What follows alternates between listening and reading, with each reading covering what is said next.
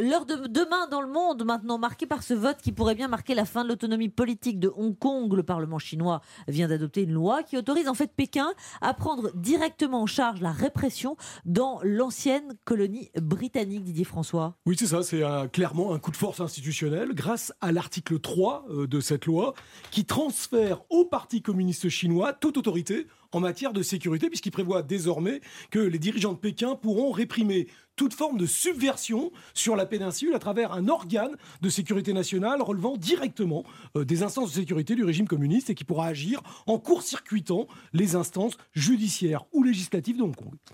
C'est simple. C'est simple.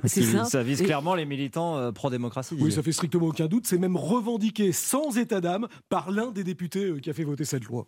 À Hong uh, Kong, nous voyons des choses qui s'apparentent à des actes de terrorisme.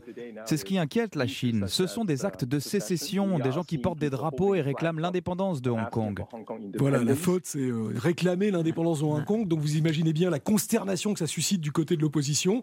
Et Joshua Wong, qui est l'un de ses dirigeants, euh, en dit toutes euh, ses inquiétudes.